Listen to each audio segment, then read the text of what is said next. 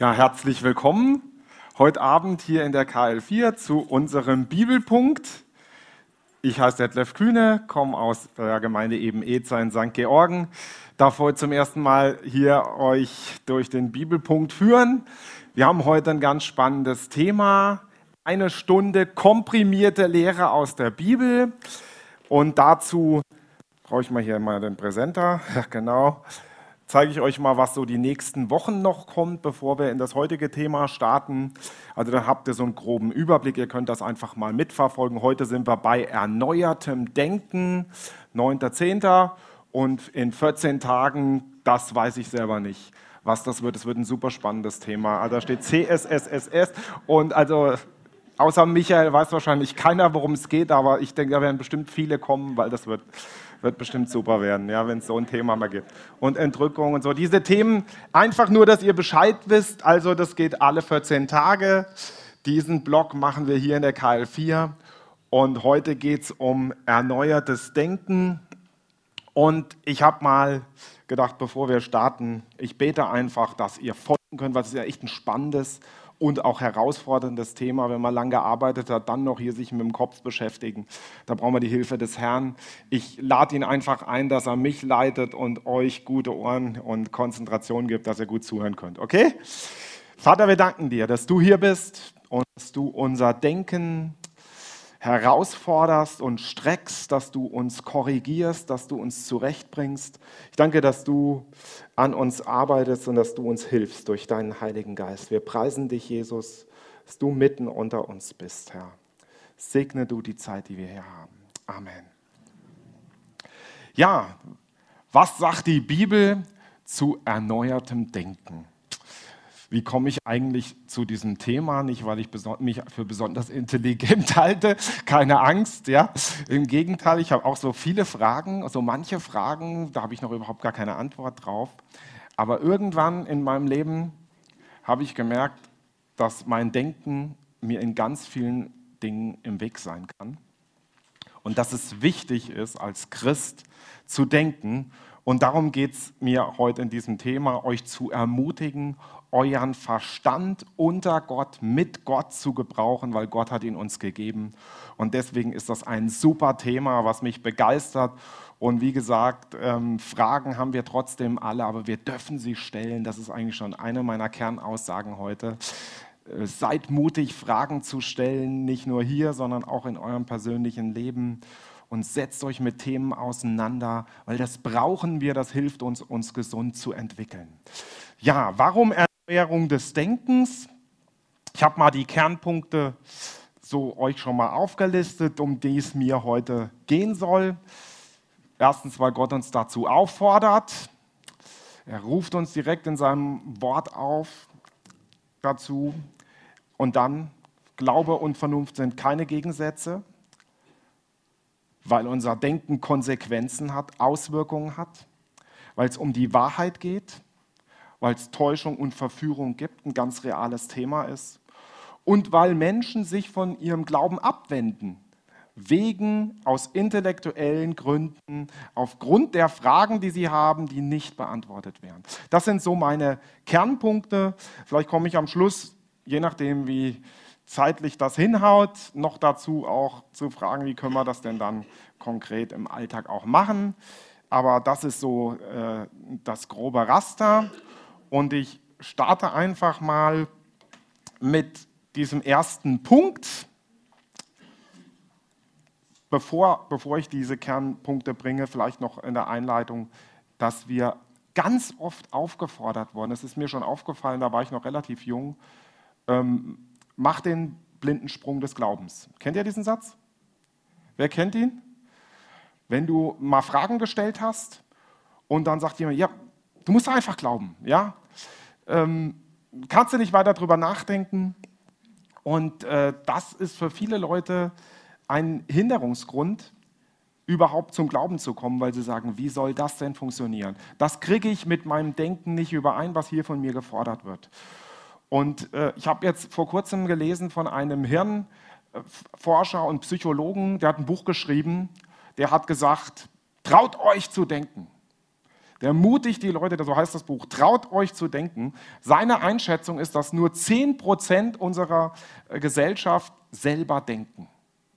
Und die anderen 90 Prozent, und der meint, das wäre ja nicht nur heute so, sondern das wäre früher auch schon so gewesen, die anderen 90 Prozent, die übernehmen einfach das Denken, was sie von anderen Leuten vorgedacht kriegen. Ja, Verhältnis 9 zu 1. Hier von 10 Leuten 9 machen sich es bequem. Ich hoffe nicht bei uns. Bei uns stimmt das bestimmt nicht, sonst wärt ihr heute nicht hier. Ja? Ja. Aber es fand ich interessant und er hat eben gesagt, die Medien nehmen heute so eine Vordenkerfunktion ein und wir werden so geprägt davon. Und man kann völlig faktenfrei heute argumentieren und trotzdem gibt es ganz viele Anhänger und Follower im Internet. Das sagt dieser Psychologe, der heißt Ernst Pöppel und er spricht von einer postfaktischen Zeit, in der wir heute leben. Ihr kennt das hier mit Facebook, wo die Leute sagen, du kannst in so einer richtigen Filterblase dich befinden, wo du immer nur noch durch diesen Algorithmus, den keiner so richtig durchschaut, ich zumindest nicht, die Sachen präsentiert bekommst, die deine Meinung bestätigen. Ja, wir kennen die Diskussion alle. Und also Filterblase, ja, Meinungsbildung, ja, das ist also ein Riesenthema. Ähm, und die meisten Leute, die ich kenne, die warnen davor deshalb, weil es die AfD gibt oder die Recht, Rechtsextremen. Ist mir aufgefallen, ja. Aber ich möchte sagen, also ich bin kein Freund von der AfD, aber ich möchte auch sagen, meine Gefahr, die ich sehe, dass die von der linken Seite, die ist mindestens genauso groß. Die wird viel schlechter erkannt. Und die den, da die Medien viel stärker linksgerichtet und sozialistisch gerichtet sind, ist das viel gefährlicher. Aber da ist auch eine Filterblase. Und das ist mir wichtig zu sagen, dass das von allen Seiten kommt und dass wir da alle in der Gefahr sind. Ja? Und dass ähm, nicht nur eine Richtung gefährlich ist, sondern es gibt ganz verschiedene Bereiche, wo wir da aufpassen müssen und manches ist echt schwer zu durchschauen. Und was machen wir Christen? Wir ziehen uns zurück. Wir mischen nicht mit in der Diskussion. Und deswegen möchte ich euch ermutigen, äh, mitzudenken in den gesellschaftlichen Themen. Man kann über viele so ähm, erbauliche Themen sprechen. Das heute ist überhaupt nicht erbaulich. Ich fordere euch heute richtig heraus, weil heute geht es um diese großen Themen, weil da ich das Gefühl habe, da wird viel, viel weniger drüber gesprochen. Ja? Und deswegen möchte ich euch ermutigen, auch über diese gesellschaftlichen Dinge mitzusprechen in allen Bereichen des Lebens und nicht zu denken, ich bin dabei, Jesus hat mich gerettet, Halleluja. Eines Tages werde ich mal bei ihm sein auf meiner Wolke Piano oder Harfe spielen, die Welt geht verloren, die brennen alle in der Hölle, die nicht glauben, und ich bin aber beim Herrn und gerettet. Halleluja. So ein Denken gibt es bei manchen Leuten. Also das wird natürlich keiner so sagen, wie ich es jetzt überspitze. Ja? Aber das ist eigentlich eine Theologie. Ein Kollege von mir, der Walter Dörr, der hat die mal die Wolkentheologie genannt. Offensichtlich bin ich kein Freund davon. Er auch nicht, ja? weil das absolut egoistisch ist und das eigentlich deutlich macht, dass wir eigentlich nur selbstsüchtig an uns denken und sagen, egal was mit der Welt passiert, der Herr kommt bald wieder. Wir hoffen, dass er bald wiederkommt, aber wir wissen es nicht. Viele sagen, jetzt ist wirklich die Zeit, in unserer Generation passiert das. Könnte sein. Gibt einige Anzeichen dafür, aber die gab es zu früheren Generationen auch schon. Und es ging immer noch wieder 100 Jahre weiter. Und deswegen sollen wir in dieser Welt sein, mitmischen und uns mit den Themen beschäftigen, die unsere Gesellschaft hat.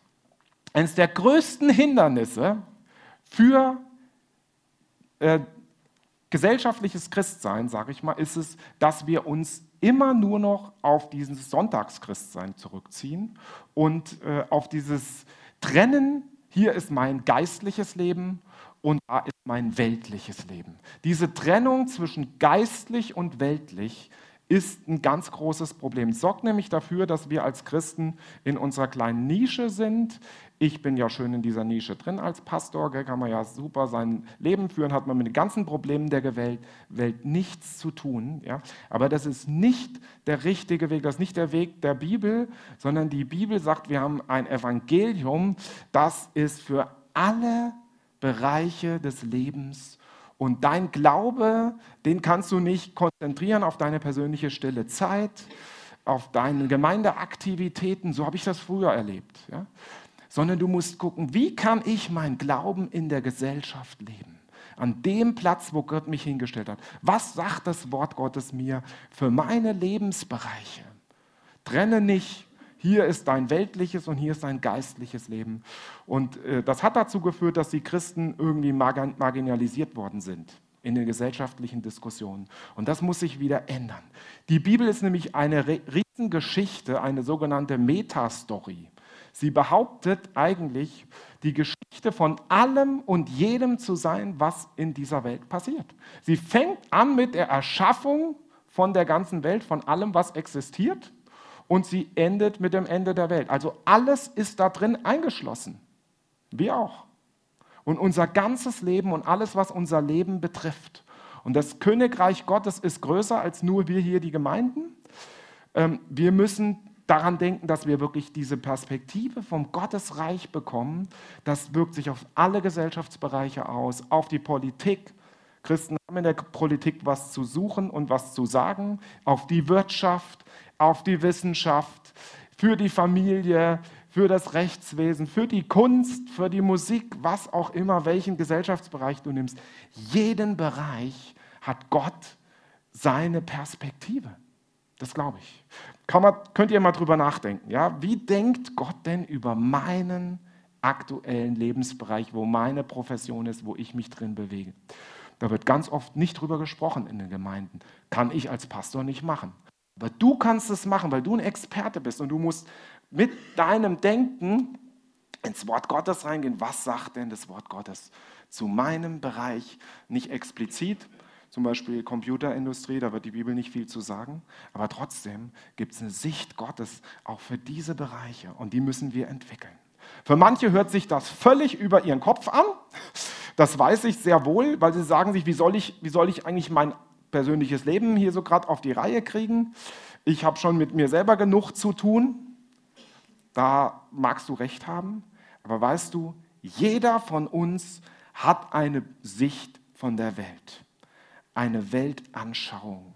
Und die brauchen wir. Wir brauchen eine göttliche, eine biblische Weltanschauung. Ich habe deswegen diese Frage hier so formuliert, hast du eine Wolkentheologie oder eine biblisch-christliche Weltanschauung? Wer von euch hat Angst gehabt, dass er vom Dinosaurier gefressen wird, als ihr hierher gekommen seid? Niemand, oder? Habt ihr überhaupt nicht drüber nachgedacht? Gehört zu eurer Weltanschauung, weil ihr überzeugt davon seid, die gibt es nicht mehr. Ihr könnt es nicht beweisen, ich auch nicht, aber ihr seid fest davon überzeugt, ja? ohne drüber nachzudenken. Ja? Jeder hat eine bestimmte Brille auf, deswegen habe ich hier meinen Sohn hier, wo er noch ein bisschen jünger war, mal abgebildet. Ähm, ich hatte früher auch mal eine Brille ähm, und ich weiß noch, dass, dass man das teilweise dann echt vergisst, dass man eine Brille auf hat und man sucht sie und hat sie auf der Nase. Ja? Und so ist es auch mit unserer Weltanschauung. Unsere Weltanschauung, die merken wir nicht, da denken wir oft nicht drüber nach, aber durch sie sehen wir alles was wir sehen. Wir betrachten alles durch diese Brille. Also wenn du eine rosa Brille aufhast, dann siehst du eben alles rosa. Wenn du so eine dunkle hast, dann siehst du alles dunkel. Ja? Und das ist absolut wichtig, sich mal zu überlegen, was für eine Brille habe ich denn auf? Was ist denn das eigentlich für ein Ding? Ja? Und es ist doch viel besser zu wissen, was für eine Brille ich habe, als unbewusst einfach diese Weltanschauung zu haben, ohne klar zu sein, wo kommt denn die eigentlich her, wie hat sich denn die eigentlich entwickelt. Deshalb dieses, dieses Bild, es geht also nicht darum, nur einfach meine Prägung zu sagen, so ist das halt, sondern zu fragen, was denkt Gott über die Welt? Wie denkt Gott? Wie sieht Gott die Welt? Wie hat, was für eine Brille hat er? Eigentlich brauche ich seine Brille, seine Perspektive vom Leben, damit ich Dinge verstehen kann. Man kann das auch wie eine Landkarte sehen. Ähm, und ich habe das mal hier als Frage formuliert. Stimmt deine geistliche Landkarte? Denn Weltanschauung, deine Sicht von der Welt, dein Denken, wie diese Welt funktioniert, ja, das ist wie so eine geistliche oder geistige Landkarte. die dir den Weg weist. Und diese Karte hier, die ist von Kolumbus. Vermutlich, zumindest, hat Kolumbus diese Karte benutzt. Ziemlich ungenau, oder?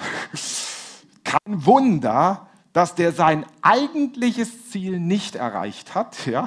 Er ist immerhin irgendwo angekommen und hat nicht Schiffbruch erlitten, aber ich glaube, das war zwischendurch ihnen gar nicht so klar, als sie gemerkt haben, sie fahren und fahren und sie kommen doch noch nicht nach Indien. Also sie haben die falschen Karten gehabt. Das war nicht genau, das stimmte nicht mit der Realität überein. Und deswegen ist diese geistliche Landkarte, die du hast, ist wichtig, die zu überprüfen. Stimmt die noch? Das ist wie so ein Navi, was nicht aktualisiert wurde. Ja? Ähm, wo geht deine Reise hin? Was ist das Ziel deines Lebens? Wo kommst du her? Der aktueller Standort. Was gibt es für Hindernisse und Schwierigkeiten unterwegs? Welchen Weg wählst du gerade? Das ist deine Weltanschauung. Ja? Und die Frage musst du dir stellen, wie sieht die bei mir aus? Habe ich jemals darüber nachgedacht, was meine Weltanschauung ist? Ich bin kein Philosoph, gell? nicht, dass ihr denkt, ich komme jetzt hier nur mit Philosophie. Aber ich bin davon überzeugt, dass es eine ganz wichtige Frage ist. Ich habe das mal äh, definiert. Was ist denn das eigentlich eine Weltanschauung? Nicht nur mit diesen Bildern beschrieben. Das ist die Summe von Annahmen, die man bewusst oder unbewusst glaubt über die grundlegende Beschaffenheit der Welt und wie die Welt funktioniert. Jemand anders, ein Professor, der hat gesagt, das ist, hat auch Auswirkungen auf alles, was ich wahrnehme, denke, erkenne und tue. Das sind Glaubensüberzeugungen. Ja? Meine Glaubensüberzeugung, mein Glaubenssystem. Die Art und Weise eben, wie ich die Welt sehe. So Fragen wie, wie ist denn die Welt entstanden? Warum gibt es überhaupt Leben? Was hat den höchsten Wert im Leben? Was ist das Ziel des Lebens? Gibt es ein Leben nach dem Tod? Das sind solche Fragen, um die es bei der Weltanschauung geht. Und für mich ist nicht die Frage, habe ich so eine Weltanschauung? Jeder hat eine. Jeder hat eine. Du kannst gar nicht leben, ohne eine bestimmte Sicht von der Welt zu haben. Nur die Frage ist, ob du dir darüber mal Gedanken gemacht hast oder nicht. Das ist der entscheidende Punkt. Ein äh, Professor, der immer so Umfragen macht in Amerika, George Barner, der hat gesagt, nur 9% von den Erwachsenen und 3% von den jugendlichen Christen haben eine biblische Weltanschauung. Ich weiß nicht, was er mit biblischer Weltanschauung definiert hat, aber ich denke mal, dass es ziemlich äh, gute, begründbare Sachen sind und er ist zu diesem erschreckenden Ergebnis gekommen. Deswegen denk mal darüber nach, was prägt dich so. Und es ist nicht so, dass ich denke, ich habe die christliche Weltanschauung. Das ist total, mir total wichtig. Ich bin seit 20 Jahren in diesem Thema unterwegs und ich merke immer wieder neu, was ich für komische Sachen manchmal denke. Kennt ihr das auch? Also das ist für mich ein Prozess über 20 Jahre. Ich habe eine Schule für drei Monate gemacht zu dem Thema. Da haben wir auch ein bisschen Philosophie gemacht, aber wirklich nur am Rande. Und es war für mich so herausfordernd und seitdem hat mich dieses Thema nie mehr losgelassen, weil ich gemerkt habe, das ist total wichtig und wir brauchen die Sicht Gottes. Wir haben nicht die Wahrheit und die vollkommene Erkenntnis, aber es gibt eine Sicht Gottes für unsere Welt und die brauche ich, um seinen Willen zu erkennen. Und da müssen wir diesen komischen Anti-Intellektualismus müssen wir ablegen dass unser Verstand immer nur negativ ist und dem Glauben im Weg steht. Wir müssen dahin kommen, dass Gott uns den gegeben hat und den wir einsetzen sollen zum Guten. Ja? Wir sollen nach seinem Verständnis fragen und lernen lebenslang. Ich finde es interessant. Ich habe ein Buch gelesen von einem indischen Philosophen, der schreibt über Europa und der zeigt auf, sagt eigentlich in Europa, was habt ihr eigentlich gemacht, ja, mit euren christlichen Wurzeln, als indischer Philosoph interessant.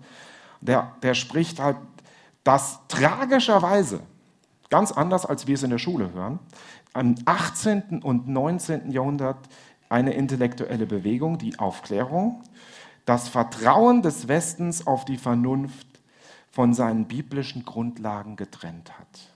Und er zeigt auf, wo das hingeführt hat, dass es inzwischen überhaupt kein Fundament mehr für das Vertrauen in die Vernunft gibt in unseren Unis und wissenschaftlichen Bereichen. Wisst ihr das? Manche von euch viel besser als ich, die an Unis studiert haben, Naturwissenschaften. Es ist alles überhaupt gar nicht mehr sicher. Und dieser Mann sagt eigentlich deutlich, dass dieser säkulare Rationalismus dahin geführt hat, dass es alles zum Zynismus geworden ist, dass die Leute sich wieder für Mystik und Okkultismus geöffnet haben und die Bildung unfähig wurde, zivilisierte Bürger hervorzubringen. Wir stehen eigentlich vor einem Chaos. Ja? Und das, er meint, und da finde ich seinen Schluss ziemlich nachvollziehbar, dass es daran liegt, weil wir uns von Gott abgewandt waren, haben. Und er hat gesagt, es ist deshalb dazu gekommen, weil der Westen seine von der Bibel geprägte Weltanschauung hergegeben hat, ich zitiere ihn, für die Lüge, der menschliche Verstand sei das Ergebnis des blinden Zufalls und nicht mehr wert als das Gehirn eines Tieres. Das ist nämlich die Konsequenz aus dem Rationalismus ohne Gott. Ja? Und ich möchte heute deutlich machen, warum wir eben als Christen uns da einmischen sollen und nicht zurückziehen sollen. Erstens, weil Gott uns dazu auffordert.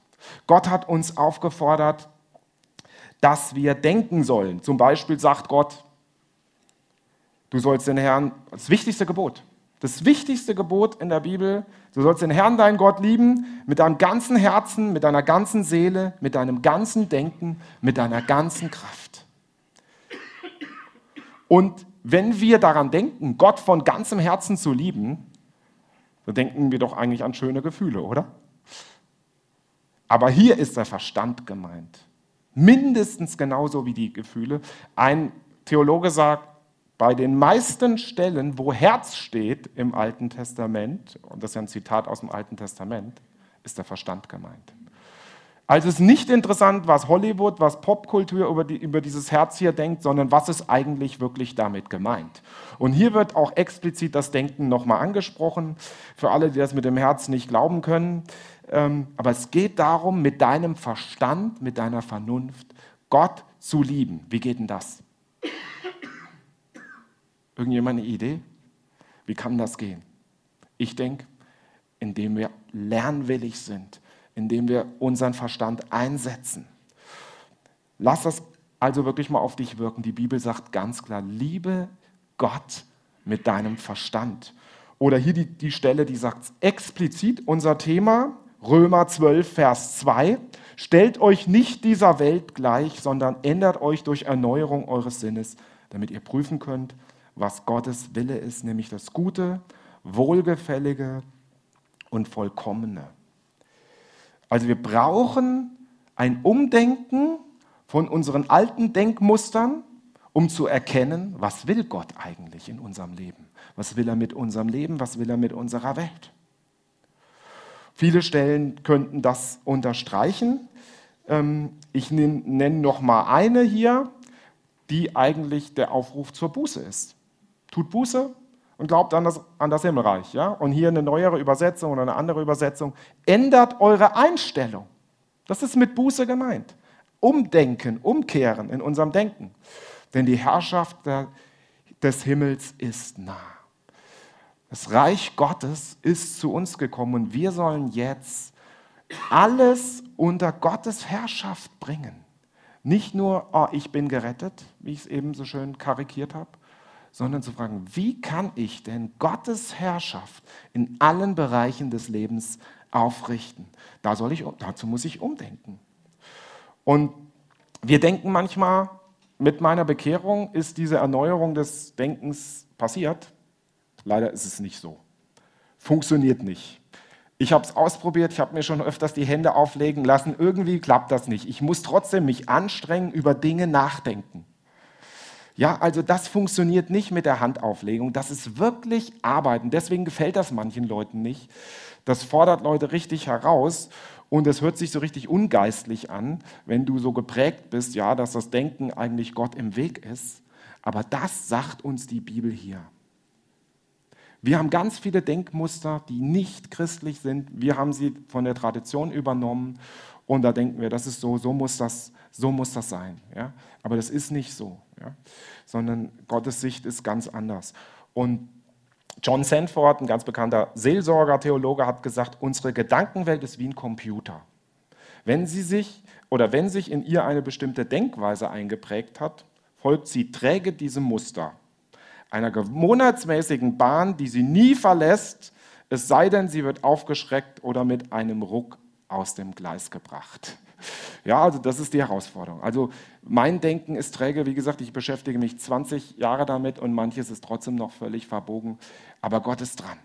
Gott ist dran und deswegen sei ermutigt, dich dieser Aufgabe zu stellen. Hier nochmal so zur Illustration. Was siehst du? Ihr kennt das Ding bestimmt, das habe ich ähm, bei dem Bibeltraining schon mal gebracht für die, die da waren. Was seht ihr? Ruft mal rein. Eine junge Frau und jemand anders hat gesagt, eine alte Frau. Wer sieht beide? Einige. Manche, manche haben noch zu gucken. Also, ich kann das nicht so machen, ich muss es mal, mal hingehen. Hier ist die alte Frau, das Gesicht der alten Frau und das ist das Gesicht der Jungen. Ja, also man muss manchmal genau hingucken. Ach, ist doch ein Pointer. Okay, gut. Sehr gut, danke für die, für die Hilfe. Also, genauso ist es auch in unserem Denken. Wir sehen manchmal nicht richtig. Wir sehen das nicht, was da ist. Und Gott will uns da die Augen öffnen. Die letzte Stelle zu dem ersten Punkt ähm, aus dem Epheserbrief, da wird ganz explizit unser Denken angesprochen, wo es um einen neuen Lebensstil geht. Der fängt mit Denken an. Hört euch das mal an. Da sagt Paulus, das aber sage ich euch im Auftrag des Herrn mit allem Nachdruck. Ihr dürft nicht mehr wie die Menschen leben, die Gott nicht kennen, deshalb von ihrem verkehrten Denken in die Irre geführt werden. Ihr Verstand ist verdunkelt und sie haben keinen Zugang mehr zum wahren Leben zu Gott. Es kommt von ihrer Unwissenheit und ihrem verhärteten Herzen. Ihr habt doch von ihm gehört, seid über ihn unterrichtet worden Habt an Jesus den Maßstab für euer eigenes Leben. Legt also eure frühere Lebensweise ab. Ja, legt den ganzen alten Menschen ab, der seinen Begierden folgt. Die betrügen ihn nur und führen ihn ins Verderben. Lasst euch in eurem Denken erneuern durch den Geist, der euch geschenkt ist. Zieht den neuen Menschen an, den Gott nach seinem Bild geschaffen hat, der gerecht und heilig lebt aus der Wahrheit Gottes, an der nichts trügerisch ist. Also hier wird uns gesagt, wir sollen anders leben, als wir bisher gelebt haben. Das war für die Leute ganz wichtig. Die haben völlig in einem heidnischen Umfeld gelebt. Manche von uns sind christlich geprägt. Da ist das vielleicht nicht so radikal.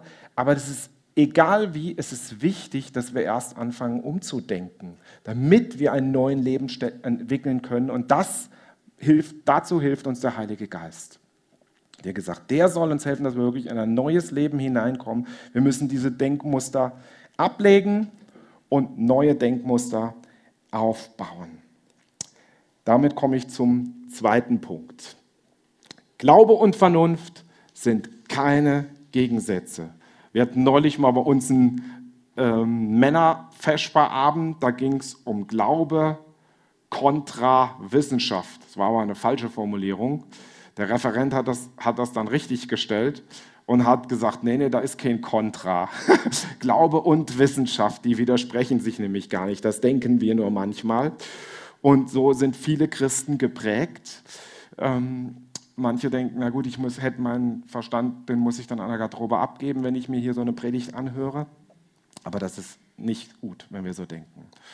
Ein Philosophieprofessor aus Amerika JP Morland, der hat mal einen Vortrag gehalten über die ganzen Argumente aus der Wissenschaft und der Philosophie für die Existenz Gottes.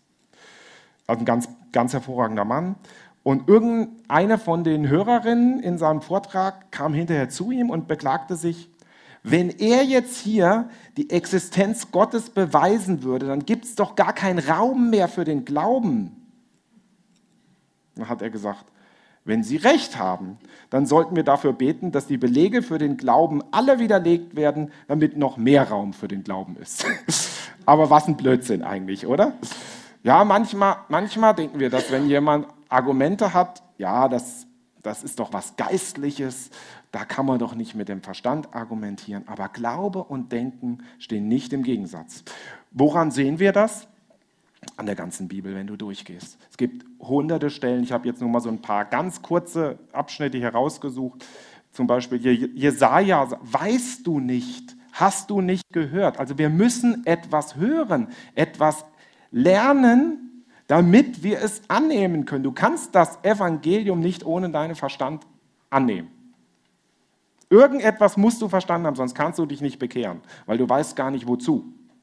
Deswegen dein Verstand ist immer involviert und das ist mir total wichtig, dass das von Anfang an, die, die Bibel ist ja auch eine äh, äh, hochinteressante äh, Sache, die, womit die Leute sich seit Jahrhunderten beschäftigen. Wir müssen drüber nachdenken, wir müssen verstehen. Und Jesus greift dieses Thema zum Beispiel auf. Als er mit den Menschen seiner Zeit diskutiert hat, hat er sich nicht zurückgezogen aus diesen Diskussionen, sondern er hat ihnen begründete Antworten gegeben. Zum Beispiel hat er immer wieder gesagt, habt ihr nicht das und das gelesen? Also er war informiert. Er, er war im Wort Gottes tief eingedrungen, dass er Antworten geben konnte, die viel tiefer waren als das, was die Leute haben. Er sagt, ihr kennt eigentlich die Schrift nicht gut. Das hat er zu den Experten damals gesagt. Weil er noch viel tiefer in diese Dinge eingedrungen war und hat ihnen die Schrift erklärt. Und ähm, das geht dann weiter bei den Aposteln. Wenn wir hier das Beispiel nehmen, das ist der Kämmerer aus Äthiopien, der nur Bahnhof versteht, als er die Schrift liest, der kann sich nicht bekehren. Erst dann, als der Philippus kommt und ihm das erklärt, was er gerade liest. Und das war die richtige Frage. Ich verstehe das nicht. Kannst du mir das erklären? Das ist eine super Frage, ja. Und das ist für manche Pastoren vielleicht dann so eine Bedrohung, weil wir eben auch nicht alles verstehen. Aber ich finde diese Fragen super. Ich finde es super wichtig. Wir müssen dann ehrlich sein, wenn wir sie nicht beantworten können. Aber stellt diese Fragen. Mir hilft das immer, wenn Leute, die ganz neu sind, über den Glauben noch keine Prägung im Christlichen haben, wenn die kommen in eine Gemeinde, in einen Hauskreis, Alpha-Kurse oder was immer ihr so in euren Gemeinden macht, die stellen die besten Fragen. Die haben auch keine Angst, Fragen zu stellen, weil die wollen was wissen. Ja? Und wir denken schon, wir müssten alles wissen. Müssen wir aber nicht, sondern wir müssen uns mit den Themen beschäftigen und äh, immer wieder danach suchen, neue Erkenntnisse zu bekommen. Ja? Das Herz kann nicht lieben, was der Verstand nicht kennt. Das ist total wichtig.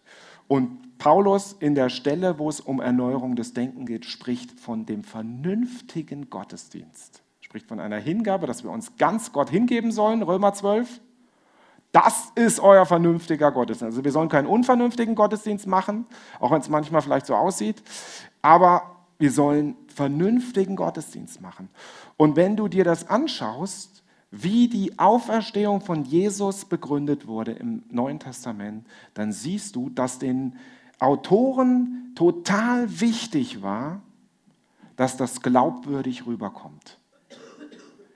Dass, dass die Argumente für die Auferstehung absolut vernünftig und glaubwürdig sind, weil es gibt Zeugen der Auferstehung.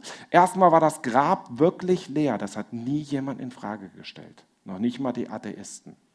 Die haben nur gedacht, die Jünger haben, haben den geklaut, irgendwo versteckt und gesagt, er ist auferstanden. Und was alles für Theorien. Aber niemand hat je in Frage gestellt, das Grab ist leer. Und es gab hunderte, über 500 Zeugen. Die haben nicht alle Halluzinationen gehabt. Und als die Verfolgung kam, spätestens wäre rausgekommen, dass das Ganze eine Ente ist es gibt glaubwürdige Gründe, dass die Menschen, die sich so verändert haben, dass sie Jesus begegnet sind. Das ist die beste Erklärung. Und das haben sie versucht darzulegen. Und deshalb haben wir die Schriften von den Zeugen, von den Augenzeugen, das war total wichtig, diese Berichte rüberzubringen, nicht von irgendjemand, der aus fünfter oder sechster Quelle berichtet hat, sondern aus der ersten Quelle. Stell deine Fragen. Das widerspricht übrigens nicht einem kindlichen Glauben. Kind, Kinder stellen die meisten Fragen, oder? Das finde ich total wichtig. Ja? Gut, ich komme zum dritten. Unser Denken hat auch Auswirkungen. Ihr kennt bestimmt diese Geschichte von diesem englischen Kriegsschiff, was irgendwo durch die Gegend fährt und dann sehen sie in der Ferne ein großes, ein, ein, ein Licht aufschimmern und der Admiral an Bord, der sendet dann ein Signal, äh, weichen Sie aus, 15 Grad nach Osten. Er wartet auf die Antwort, sagt, wir weichen nicht aus, drehen Sie um 15 Grad nach Westen ab. Der Admiral macht das nochmal. Weichen Sie aus um 15, 15 Grad nach Osten. Wieder kriegt er die gleiche Antwort. Irgendwann ärgert er sich und sagt, ich bin ein Admiral von einem englischen Kriegsschiff, weichen Sie aus um 15 Grad nach Osten. Wieder kriegt er die Antwort. Weichen Sie aus 15 Grad nach Westen. Das Licht kommt immer näher. Irgendwann sagt er, hier wir sind ein Schlachtschiff. Wenn Sie nicht sofort ausweichen, dann eröffnen wir das Feuer. Kommt die Antwort, drehen Sie bitte um 15 Grad nach Westen ab. Dies ist ein Leuchtturm. Manchmal haben wir falsche Vorstellungen, ja? Und da kann es zu heftigen Zusammenstößen kommen. Da kann ein Unglück passieren durch ein falsches Denken, durch falsche Schlüsse, die wir ziehen. Das geht hier nicht um schöne philosophische Theorien. Ja? Das ist nicht mein Thema, sondern mir geht es darum, wie wir leben. Ideen haben Auswirkungen auf unser Leben. Und unser Denken prägt unser Verhalten und unser Handeln. Es fängt an mit unserer Weltanschauung, die prägt unseren Glauben, der prägt unsere Werte und das prägt unser Handeln. Aber so fängt es an in dieser Reihenfolge und deswegen müssen wir auch so denken. Ein Ehebrecher, der wird nicht ganz plötzlich aus heiterem Himmel zum Ehebrecher. Gleiche gilt für einen Betrüger. Die Person hat sich lange mit diesem Thema beschäftigt. Nicht nur einmal, sondern das immer wieder durchgespielt. Erst hat er vielleicht ein schlechtes Gewissen gehabt, wie wäre das, wenn man das macht? Irgendwann hat er doch angefangen, eine Strategie zu entwickeln. Das Gewissen wurde immer schlechter und irgendwann äh, immer schwächer. Und irgendwann hat er das dann in die Tat umgesetzt, weil er sich immer mehr mit diesen Gedanken angefreundet hat. Das ist die Gefahr von falschem Denken. Es fängt in unserem Denken an, dass wir sündigen. Und wenn wir unser Gedenk Denken nicht unter Kontrolle kriegen, unter die Herrschaft Gottes, dann gibt es Schwierigkeiten. Das Denken hat Konsequenzen. Ich habe gerade ein Buch gelesen, oder ich bin noch nicht, nicht durch mit dem Buch, von dem William Wilberforce. Das ist der Mann, der hat die Sklaverei abgeschafft, damals in England. Gut, wir wissen, es gibt auch heute noch Formen von Sklaverei, will ich nicht verleugnen. Aber dieser Mann hat es geschafft, das Denken der Menschen zu verändern bezüglich diesem Thema. Weil vielleicht wisst ihr das nicht, bis vor 200 Jahren, da war das völlig ganz normal. Das war wie, wie heiraten, dass es Sklaverei gab. Da wurde nie drüber nachgedacht. Über 1000 Jahre, das gehörte einfach dazu. Das war Teil der Gesellschaft. Und die Leute haben gesagt, ja, das ist auch moralisch völlig okay, das gehört einfach zu unserem Wirtschaftssystem dazu. Und dieser Mann, dieser Wilberforce hat es geschafft, das war die größte Leistung nach Meinung von diesem Autor, das Denken zu verändern, das dahinter stand.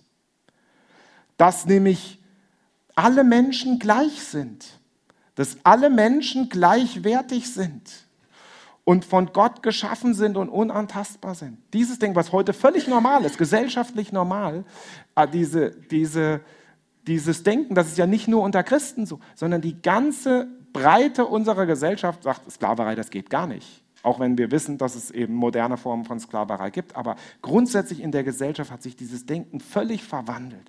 Und das hat dieser Mann geschafft. Das heißt, wir können etwas verändern, wenn wir offensiv auch über die Dinge sprechen, was uns die Bibel und das Wort Gottes sagt. Da können wir was raus lernen. Das ist ein positives Beispiel und das hat vieles zum Positiven verändert, dass erst abgeschafft wurde der Sklavenhandel und dann die Sklaverei. Und dieser Wilberforce hat es wirklich noch selbst erlebt.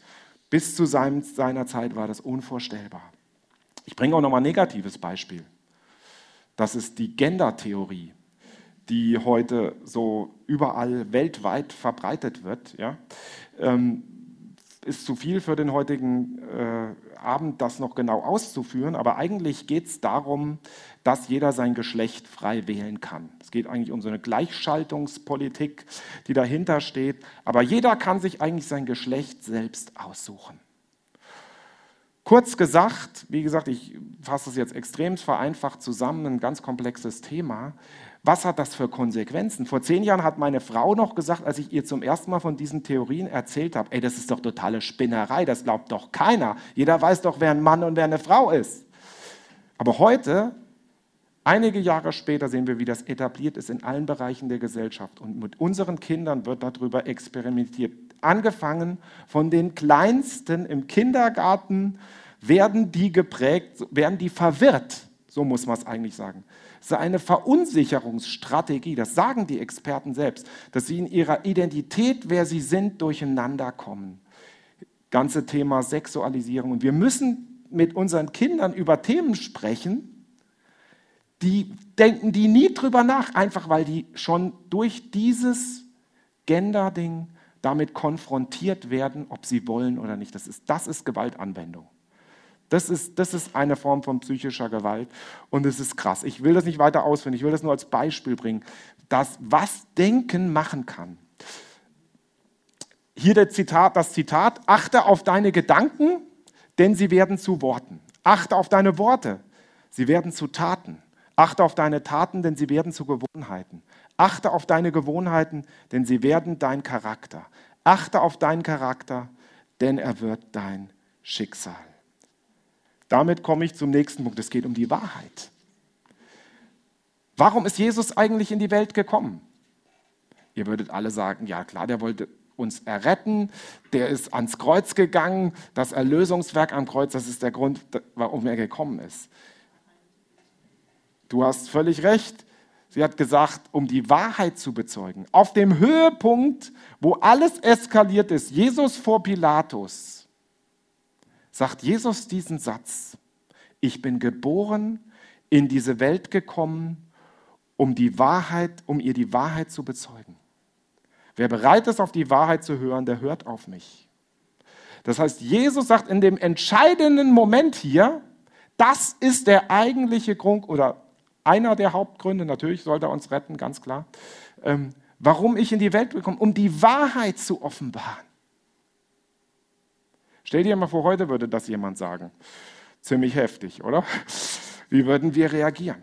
Das passt überhaupt nicht in unsere Zeit rein. Aber interessanterweise war das damals schon nicht viel anders. Denn wie reagierte Pilatus? Was ist Wahrheit? Was ist denn das überhaupt, die Wahrheit? Er wartet nicht auf eine Antwort, was Jesus ihm sagt. Er macht damit ein Statement. Er sagt, jeder hat doch seine Wahrheit. Wahrheit ist doch subjektiv, das ist deine, dein Ding, was du hier sagst. Und das finde ich interessant. Stell dir mal diese Situation vor. Der Herr des Universums, die Wahrheit in Person, steht vor ihm und er erkennt es nicht. Das ist das Krasseste eigentlich an der ganzen Geschichte. Wenn du die Wahrheit nicht sehen willst, dann kannst du sie auch nicht erkennen, wenn sie direkt vor dir steht. Fand ich total krass, als ich mal darüber nachgedacht habe. Und es ist heute noch das Problem, was Jesus hat mit vielen Menschen, weil es einen Kampf um Wahrheit gibt. Und deswegen ist dieses Thema Erneuerung des Denkens auch so wichtig, weil es hier nicht darum geht, ach, wie du denkst, da ist alles okay, ich habe eine andere Meinung kannst du ja so machen. Ja, das ist so, wie wir heute gerne damit umgehen mit diesem Thema. Jeder hat seine eigene Wahrheit. Aber Jesus sagt, ich bin die Wahrheit und das Leben und der Weg. Niemand kommt zum Vater als nur durch mich. Das ist der absolute Anspruch und den lehnen wir heute ab. Und das ist das Problem mit unserem Denken. Wir denken heute, die Wahrheit, die gibt es gar nicht. Wir sprechen ja so gerne über die alternativen Fakten. Ja? ja, lachen über den Donald Trump und was der so alles von sich lebt, mal so, mal so, ja, völlig schräg. Aber in Wirklichkeit machen wir in vielen Bereichen genau dasselbe. Wenn die Wahrheit uns gegenübersteht und viele andere Menschen auch, dann lehnen wir das ab. Interessant bei dieser Auseinandersetzung da um diesen Richter, egal was dahinter steht, ihr habt das mitgekriegt, diesen Kavanaugh, der da berufen ist an das oberste Bundesgericht. Da wurden ja die Anklagen kamen von drei Personen, drei Frauen, dass er sie sexuell äh, missbraucht hat oder versucht hat. Ja? Ähm, und dann wurde da die Verhandlung geführt. Und es war interessant, da hat einer der Senatoren diese Frau gefragt und hat anstatt ihr für die Zeugenaussage, die sie gemacht hat, um sich dann eine Meinung zu bilden, was die Wahrheit ist, ihr gedankt für ihre Wahrheit. Vielleicht hat sie ja die Wahrheit gesagt, es kann sein, aber woher sollte er das wissen? Es war eine interessante Sache, das ist typisch für unsere Zeit. Ja? Vielleicht hat er das gemacht, äh, weil er ein bisschen verwirrt war, was ist eigentlich die Wahrheit, aber das ist unwahrscheinlich, weil das war ein Jurist. Der hat das wahrscheinlich sehr genau gewusst, was der Unterschied ist. Der wollte diese Aussage verstärken von dieser Frau. Ja? Was immer dahinter steht, ist egal. Aber dahinter, da, in dem, an dem Beispiel können wir erkennen, dass es eigentlich ein Denken gibt, meine Wahrheit, deine Wahrheit. Was ist eigentlich die Wahrheit? Früher war das äh, völlig klar. Das ist ein Thema, da musste vor 100 Jahren niemand drüber sprechen. Was ist die Wahrheit? Jeder war überzeugt, es gibt die Wahrheit. Übereinstimmen mit der Wirklichkeit. Ja? Ähm, doch in den letzten Jahrzehnten hat sich da viel, viel verändert. Heute wird dieses absolute Denken total abgelehnt. Das Postmoderne äh, geht davon aus, dass Wahrheit relativ ist. Du bist geprägt von deinem Umfeld, von deiner Gesellschaft um dich rum und deswegen ist das für dich deine Wahrheit, die du hier präsentierst. Aber wenn du das jemand anders überstülpen willst, dann ist es ein Akt von Gewalt gegen die Freiheit des anderen. Für die Postmoderne oder das Denken der Postmoderne ist Wahrheit nur in diesem Kulturkreis wahr. Werte sind soziale Konstrukte. Unser Denken ist ein soziales System. Und unsere Wahrheiten sind einfach willkürliche Glaubensauffassungen. Da kommen wir hin, wenn Gott keine Rolle mehr spielt. Das ist das Denken von Wahrheit. Also Wahrheit ist eigentlich beerdigt worden, ja? wenn man es mal ganz genau nimmt. Die Wahrheit gibt es eigentlich nicht mehr, wie es sie vorher gab. Wenn man es mal ganz deutlich sagt. Aber wisst ihr was? Wir glauben ja an die Auferstehung, oder? Wir glauben an die Auferstehung der Wahrheit und mit Jesus ist auch die Wahrheit auferstanden. Und wir glauben daran, dass es eine absolute Wahrheit gibt und die ist Jesus. Er ist die Wahrheit in Person. Ich habe nicht die absolute Wahrheit. Wir brauchen auch nicht so auftreten, das stößt viele Leute ab, als hätten wir die. Aber wir sollten uns dafür einsetzen, dass es eine Wahrheit gibt. Wenn es Gott gibt, gibt es eine Wahrheit. Das hängt nämlich total an Gott, dieses ganze Thema. Wenn es Gott nicht gibt, dann ist alles subjektiv. Und das ist ganz interessant. Das haben wir auch bei diesem Gender-Thema. Ich greife das nochmal auf. Da ist völlig uninteressant, was die Wissenschaft bringt. Dass du dein Geschlecht verändern kannst und selber aussuchen kannst, das ist die Lehre. Und das passt mit der Realität nicht überein, aber das stört die Forscher gar nicht mehr. Weil das ist völlig wurscht. Da hat eine Frau ein Zitat von Frau Kubi, die sagt, die Genderperspektive erkennt keinerlei wesenhafte oder angeborene Unterschiede zwischen Mann und Frau an. Schon mal krass, gell? Obwohl jede einzelne Körperzelle männlich oder weiblich ist. Sie ignoriert und unterdrückt die Forschungsergebnisse der Hirnforschung, Medizin, Psychologie und Soziologie welche die unterschiedliche Identität von Mann und Frau in der Gehirnstruktur, im Hormonhaushalt, in der psychologischen Struktur und im sozialen Verhalten nachweisen. Krass, gell? Ein norwegischer Komiker hat vor einigen Jahren eine Fernsehsendung gemacht und er hat in Norwegen, das waren die Vorreiter der Genderpolitik. Lange vor uns, sie haben schon Quoten gehabt, da haben wir noch gar nicht darüber nachgedacht. Ja? Und die haben aber ein Problem gehabt. Es gab trotzdem ganz viele Frauen, die bestimmte soziale Berufe gelernt haben. Und die Männer kamen einfach nicht, obwohl die da manipuliert und gemacht haben. Und bei den Männern umgedreht gab es auch bestimmte Berufe, die, wo fast nur Männer waren. Und der hat dieses Paradox angesprochen äh, bei den äh, Universitätsprofessoren äh, in der Genderforschung und hat die Ergebnisse, die die gebracht haben, Wissenschaftlern von den verschiedenen Expertengebieten, äh, Gen, Gehirn, Psychologie, äh, Verhaltensforschung, was auch immer du nimmst, der hat die ganzen Leute gefragt und die haben den Kopf geschüttelt und haben Antworten gegeben. Und dann hat er diese Antworten den norwegischen Genderleuten da präsentiert und das war vor laufender Kamera und die, waren, die haben keine Erklärung gehabt, keiner, die waren total hilflos und alle haben das gesehen und die Norweger haben ihre komplette Genderforschung platt gemacht Gelder gestrichen, das Institut zugemacht. Deutschland macht noch munter weiter. ja, also das ist absolut irre. Ja? Aber Wahrheit Wahrheit ist ein Beziehungsbegriff in der Bibel, weil Wahrheit ist eine Person, Jesus Christus. Und an ihm steht und fängt das, fällt das ganze Konzept von Wahrheit. Wenn du Gott ausklammerst, die, die äh, Forschung und die Philosophie, du kannst die Wahrheit nicht finden ohne Gott. Wir bleiben im Subjektiven hängen. Die, die Philosophiegeschichte zeigt das auf. Wenn wir bei uns selber anfangen, dann kommen wir nicht bei der absoluten Wahrheit raus. Dann fällt alles in sich zusammen und dann weißt du überhaupt nicht mehr, was du denken sollst. Deswegen ist Gott so wichtig. Und die Wahrheit ist wichtig, dass wir darüber sprechen. Ein anderer Professor, der hat mal einen Ethikkurs geleitet und da kam auch so eine ganz kritische Studentin zu ihm und die hat ihn gefragt, ja, Dr. Beckwith, so hieß der, Sie reden so viel über die Wahrheit. Was soll denn das ganze Ding? Warum ist denn die Wahrheit so wichtig? Der Professor hat die kurz angeguckt, kurz überlegt, und hat gesagt, welche Antwort willst du haben, die wahre oder die falsche? Schon ihre Frage macht deutlich, dass sie die Wahrheit wissen will. Das ist total irre. Ja, also lasst euch da nicht ins Boxhorn jagen. Es, es tobt ein Kampf um die Wahrheit. Und Adolf Schlatter, ein bekannter Theologe, der lange schon nicht mehr lebt, der hat das damals schon erkannt. Der hat gesagt, wird der Gottesgedanke abgelehnt, zerfällt der Wahrheitsgedanke. Weshalb sich eine Wissenschaft, die atheistisch wird, ihr Ende bereitet. Wir sehen das. Das ist keine Wissenschaft mehr, das ist Pseudowissenschaft. Wenn man die hunderte Gender-Lehrstühle in Deutschland, hunderte. Es gibt keine Substanz für diese Lehre. Nichts. Unis machen das. Ganze Generation wird damit geprägt. Es gibt Täuschung und Verwirrung.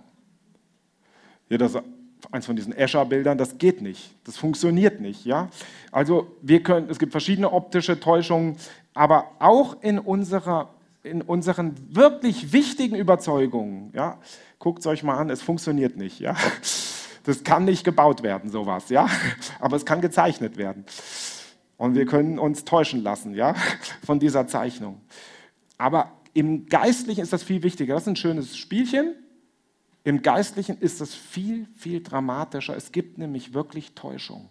Und die Leute sind nicht alle böse, die nicht von der Wahrheit überzeugt sind, sondern sie sind einer Riesentäuschung unterlegen, weil es diesen Kampf um Wahrheit gibt.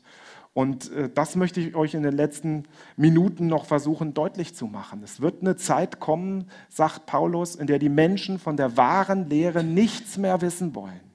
So wie es ihnen gerade gefällt, werden sie sich Lehrer aussuchen, die ihnen nur das sagen, was sie gerne hören möchten. Und weil ihnen die Wahrheit nicht mehr gefällt, folgen sie allen möglichen fantastischen Ideen. Also wir werden vor Irrlehre gewarnt. Ähm, ich mache jetzt mal ein bisschen schneller, weil wir schon zeitlich fortgeschritten sind.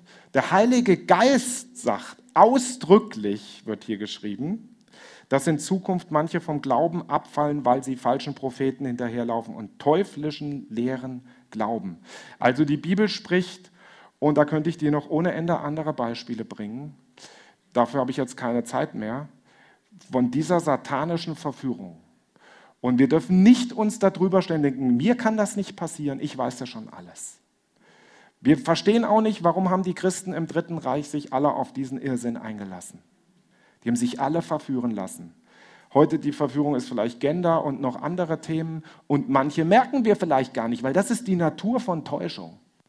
Dass der, der getäuscht wird, gar nicht merkt, dass er getäuscht wird. Und deswegen müssen wir aufpassen, weil hier ist was äh, Satanisches, was Geistliches im Spiel. Und das, so kann ich mir auch nur erklären, dass diese Gender-Theorie so weit verbreitet ist. Dass das wirklich eine satanische Attacke auf die nächste Generation ist.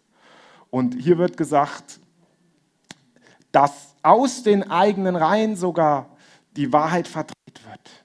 Und dass die Leute spotten werden, über die Wahrheit sich lustig machen werden. Satan ist ein Künstler darin zu täuschen. Und deswegen ist so wichtig, ist es ein Kampf, dieses Thema. Und deswegen, wenn die Bibel von geistlichen Kampf redet, dann geht es gar nicht da irgendwie mit lauten Befreiungsgebet. Ähm, Jesus war da, glaube ich, ganz ruhig, wenn er das gemacht hat, wird nie von Schreien gesprochen. Ähm, dann ist nicht das das Thema, sondern was, was ist das, was, was die Bibel sagt? Die spricht von dem Kampf um unser Denken. Weil der Feind fängt an, uns über unser Denken zu erreichen. Auf vielen offensichtlichen Dingen, da lassen wir uns nicht täuschen. Aber die Täuschung, wenn sie satanisch ist, dann können wir sie nur mit der Hilfe des Heiligen Geistes erkennen. Und deswegen sollen wir hier den geistlichen Kampf führen und sollen wir aufpassen und uns vom Denken her wirklich erneuern lassen. Hier wird gesagt, wie wir kämpfen sollen. Ich kämpfe nicht nach Menschenart. Meine Waffen in diesem Kampf sind nicht die eines schwachen Menschen, sondern die mächtigen Waffen Gottes. Mit ihnen zerstöre ich feindliche Festungen. Ich bringe falsche Gedankengebäude zum Einsturz, reiße den Hochmut nieder, der sich der wahren Gotteserkenntnis entgegenstellt. Jeden Gedanken, der sich gegen Gott aufnimmt, nehme ich gefangen und erstelle ihn dem Befehl von Christus. Also das ist geistlicher Kampf. Da geht es um unser Denken. Da geht es gar nicht mal darum, dass du irgendwelche Dämonen austreibst, aber auf der Ebene spielt sich eine, das ist nicht die einzige, es ist anderes auch okay, es gehört auch dazu, Jesus hat das auch gemacht, aber das ist hier, was uns die Bibel explizit sagt, dass wir wirklich in unseren Gedanken gucken sollen, was widerspricht dem Wort Gottes. Wir können es uns nicht leisten, Dinge zu denken, die Gott entgegenstehen. Sie werden uns schaden und deswegen reißt diese Gedankengebäude nieder. Das ist unser Auftrag und lasst euch vom Geist Gottes erneuern. Ich habe zum Schluss nochmal die Zusammenfassung, was wir eigentlich jetzt machen können. Wie können wir ein erneuertes Denken leben? Wie können wir uns immer wieder erneuern lassen? Gib dich Gott hin.